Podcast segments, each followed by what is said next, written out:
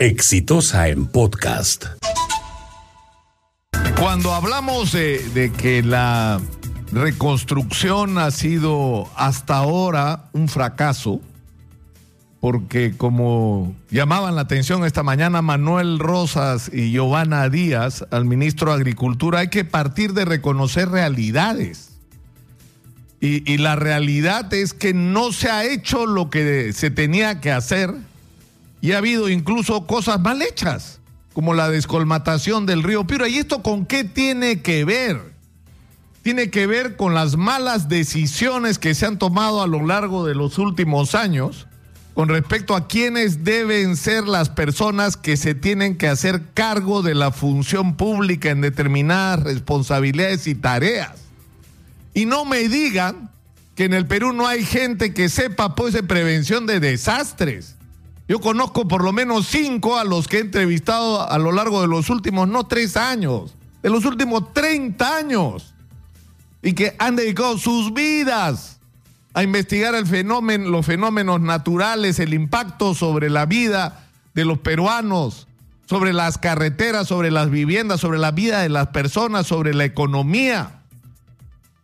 Conozco montones de ingenieros y arquitectos que han desde los colegios profesionales, desde las facultades universitarias, desde el ejercicio profesional, dedicado también sus existencias a hacer propuestas sobre lo que hay que hacer en el Perú para convertir en realidad en aquello que dijo en estos estudios un ingeniero chino que construyó o fue parte del equipo que construyó la más grande represa que se ha hecho en la historia de la humanidad es el proyecto de las tres gargantas en la China y que venía de Ecuador a ayudar a los ecuatorianos a hacer obras que permitieron que cuando hubo el fenómeno del niño no se trajo abajo Ecuador, como se llevó de encuentro el norte del Perú. Y lo que él decía es que los peruanos tenemos que celebrar la venida del agua, no llorarla.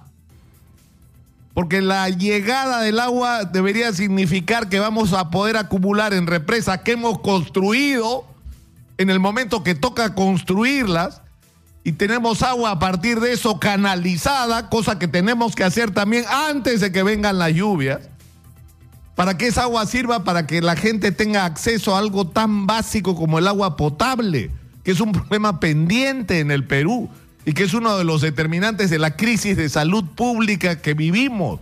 Buena parte de las enfermedades que sufren, sobre todo nuestros niños, tiene que ver con la pésima calidad del agua que se consume. Pero no solamente eso, sino el represamiento permite el utilizar el agua todo el año y que la agricultura no dependa de si llovió o no llovió, porque el agua cuando llovió se guardó.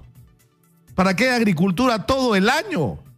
Y esa agua también puede producir para generar energía hidroeléctrica, para utilizar en la minería, en la actividad que usted quiera. Pero para eso hay que hacer las cosas, pero no solamente eso. Hay que construir las carreteras, no para que sean un negocio, pues para el club de la construcción. Viene un guayco, se lleva la carretera, viene el club de la construcción y construye la carretera en el mismo sitio para que el próximo año se la vuelva a llevar y otra vez vuelvan a ser los señores del negocio. ¿Y a cambio de qué? Comisiones ilegales, les importa un pepino al país. Le vale madre, como dicen los mexicanos. No les importa, les importa su negocio. Y hay funcionarios que han hecho eso también su propio negocio. O sea, yo me pregunto cuánto del dinero que se ha gastado hasta hoy en la reconstrucción se ha ido en corrupción. ¿Cuántas comisiones ilegales se han pagado? Y lo digo porque hay obras mal hechas, pues obras que se demoran, no se hacen. Porque, ¿Saben por qué? Porque hay un mecanismo perverso. Y esto debería obligarnos a reflexionar sobre el libro que escribió Alfonso Quirós, que la corrupción en el Perú tiene no décadas, sino siglos. Que hay todo un mecanismo, pues. O sea, gana la, la obra a alguien que no necesariamente es el más calificado, sino el que paga la comisión más alta. Se le paga el 30% de adelanto y ahí olvídate, porque en ese 30% el funcionario cobró su comisión cuando supuestamente ese 30% es para la obra. Y en muchísimos casos lo que ocurre es que la comisión ilegal no es que el constructor, el contratista la saca de sus utilidades sacrificándola para coimear el funcionario. No, señor, la carga al costo de la obra. Entonces las, obras terminan costándote más de lo que realmente valen. Entonces tenemos un problema muy serio ahí que tiene que ver con algo muy simple. Muy simple. Tenemos que poner en el Perú a las personas calificadas para la función en el lugar en el que deberían estar. Y a mí me ha resultado increíble estos últimos años, donde no se ha hecho lo que se tenía que hacer, escuchar acá especialistas en prevención de desastres, decir que ni siquiera lo citan o, los lo invitan a una reunión de vez en cuando para ver cuál es su opinión, cuando ellos deberían estar conduciendo este proceso. Por eso está pasando lo que está ocurriendo en Piura en este momento y por otros lugares del país. Pero en fin, yo creo que eso es una tarea para el próximo año. Y de estas cosas tendría que discutir, ojalá, ojalá, el Congreso que se instale después de las elecciones del 26 de enero. Este fue un podcast de Exitosa.